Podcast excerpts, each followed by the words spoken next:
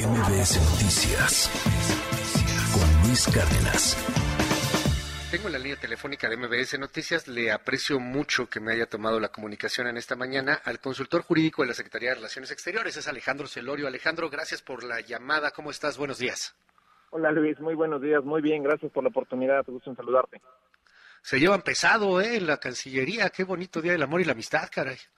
Oye, pues algo inédito. Yo nunca en mis casi 20 años de carrera en el servicio diplomático había visto a una embajadora eminente, que creo que sigue recibiendo un, una compensación por ser embajadora eminente de parte de la Cancillería, eh, abiertamente ventilando estas cosas con quien fue su ex jefe, ¿no? En algún momento. Entonces, digo, nosotros estamos obligados por la ley a guardar absoluta discreción y sigilo profesional, y pues nunca había visto algo así. Entonces, Eh, creo que es a- a importante ver, a- platicarlo.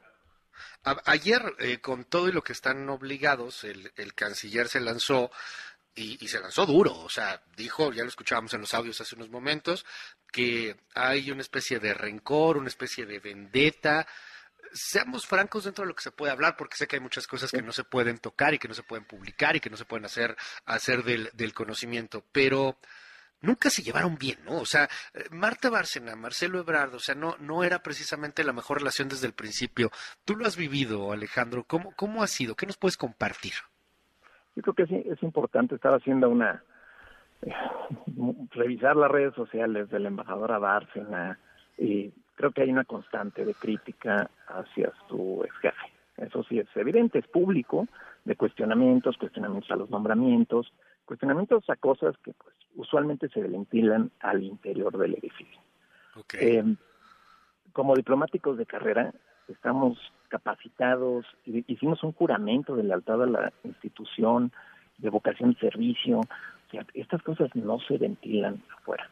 Ahora, en los cuatro años que he estado con esta administración, viendo, he conocido el trabajo de la embajadora Bárcena, del canciller Ebrard, pues no importa si se llevan bien o mal, lo importante es trabajar por nuestro país. Y ahí está la clave. Ahora, Canciller, eh, ayer sí, como lo menciona, todo es público, todo se informó, el presidente, si esto está infundado, pues creo que el tema ya estaría superado. ¿no?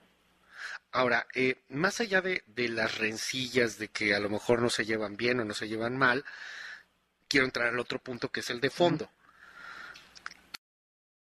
¿Qué pasó? O sea, porque aquí hay dos cosas. Uno, el libro que publica Mike Pompeo. O sea, no, no es, no- estoy hablando de un periodista menor, no es un asunto de chismes, no. Es el secretario de Estado de Donald Trump que le tocó vivir de cerca estas negociaciones.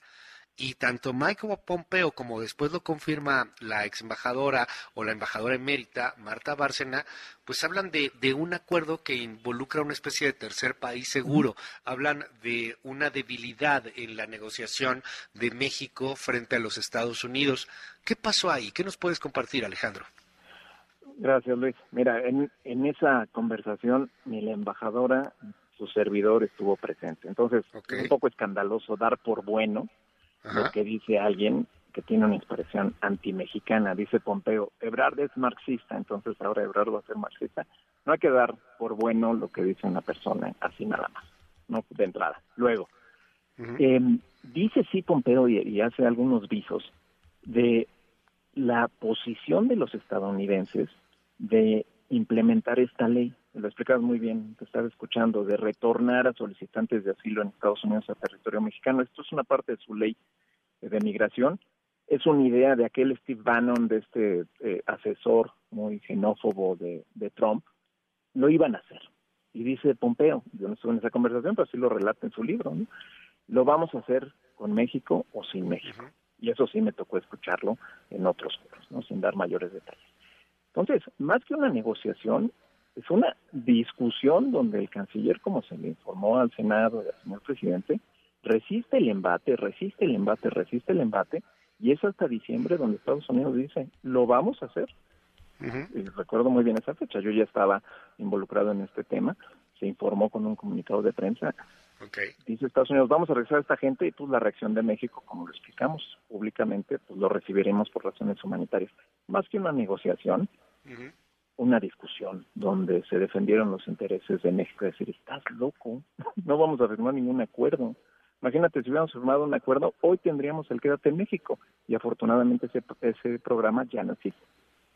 Pero lo tenemos de facto, ¿no? Es otra figura. Eh, tenemos ahora el título 42, que es una restricción eh, por medidas sanitarias. Es otra figura. Eh, todo este tema de, de, las políticas restrictivas en la frontera estadounidense no es una cuestión de México que acordó, México que aceptó, es qué quiere Estados Unidos y es una postura en sus propias dinámicas internas de ser muy estrictos en el ingreso de solicitantes de asilo a Estados Unidos. Oye, déjame cerrar el, el asunto eh, con con una pregunta. ¿Tiene esto que ver con la búsqueda de corcholatas? O sea, con el asunto de ser o no ser el candidato presidencial. Sorprendería que una persona del Servicio Exterior mexicano estuviera utilizando esta coyuntura para, para una cuestión de señalar si una persona es creíble o no es creíble. Creo que nosotros, por nuestra disciplina, tendríamos que mantenernos ajenos a esto. Yo estoy involucrado en este tema porque soy miembro del Servicio Exterior y me importa transmitir la importancia de que nuestra diplomacia pudiera mantener esa institucionalidad. No sé, eso lo dejaría a los expertos en política, si es una cuestión más de tratar de vulnerar una posición que se ha demostrado que es buena. O sea, en nuestro país, y ahí sí lo sostengo con mucho gusto y con mucho orgullo, hemos resistido los embates y hemos incluso avanzado agendas que nunca se habían hecho vamos bien, el canciller sigue siendo canciller del presidente López Obrador. Yo creo que cuestionar dónde estamos con cosas que sucedieron en el pasado, quizás son otros intereses. Gracias, es Alejandro Celorio, el consultor jurídico de la Cancillería Mexicana. Gracias, Alejandro, muy buenos días. Querido Luis, muy buenos días, hasta luego. MBS Noticias con Luis Cárdenas.